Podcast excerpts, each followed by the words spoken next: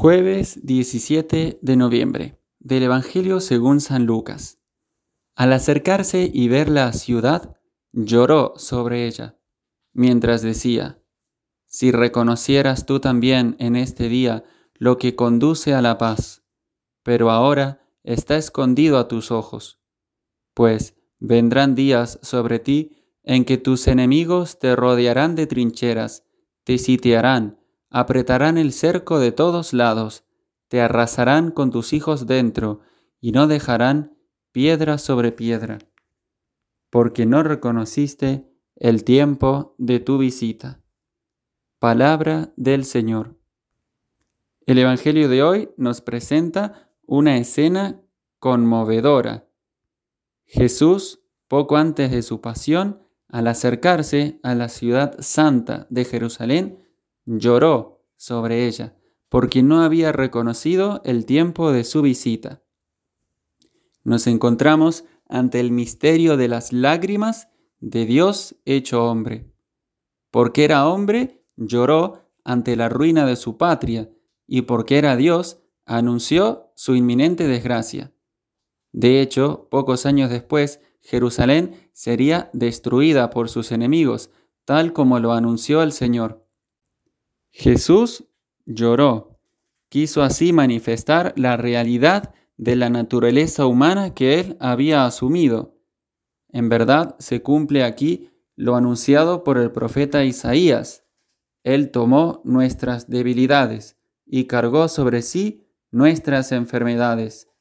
El Señor asume el misterio del dolor humano que es producido en último término por el pecado siendo el mismo Señor enteramente inocente.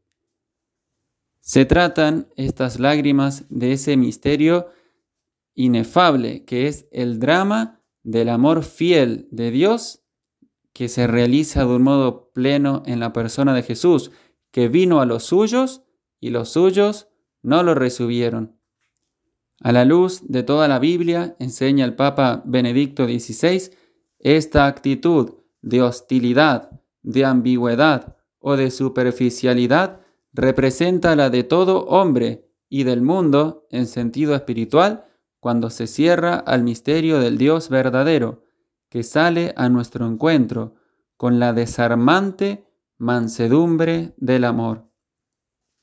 Es el misterio del corazón humano que se cierra al amor misericordioso de Dios, Además, Jerusalén es la ciudad santa, la elegida, la consagrada, que tantas bendiciones había recibido del Señor, pero que ahora estaba enseguecida y cerrada al amor de Dios, y se había hecho incapaz de reconocer su venida misericordiosa.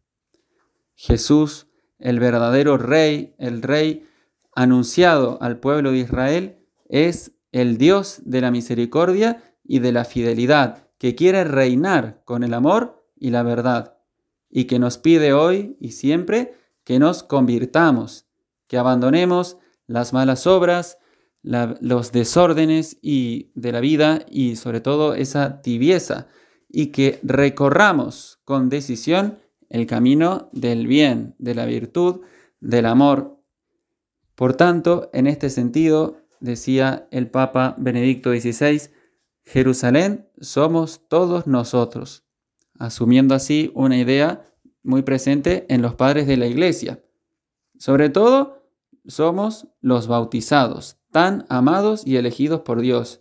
Somos aquellos que hemos recibido tanto amor, sin mérito alguno de nuestra parte.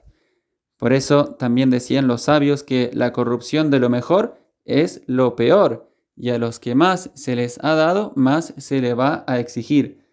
La corrupción de los que están llamados a ser mejores por pura misericordia de Dios es la peor y es lo que más hace sufrir al corazón de Jesús.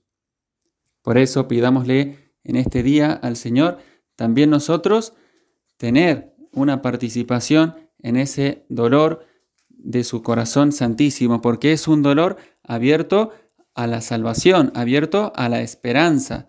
Es un dolor salvífico son esas lágrimas que también nosotros tenemos que asumir y que nos salvan, en definitiva, que nos lavan, nos purifican de la mancha del pecado. Qué bien lo dijo el poeta en ese himno que rezamos en la liturgia de las horas. Los hombros traigo cargados de graves culpas, mi Dios. Dadme esas lágrimas vos y tomad estos pecados. Yo soy quien ha de llorar por ser acto de flaqueza que no hay en naturaleza más flaqueza que el pecar. Y pues andamos trocados, que yo peco y lloráis vos, dadme esas lágrimas vos y tomad estos pecados. Vos sois quien cargarse puede estas mis culpas mortales, que la menor de estas tales a cualquier peso excede. Y pues que son tan pesados aquestos hierros, mi Dios, dadme esas lágrimas vos y tomad estos pecados.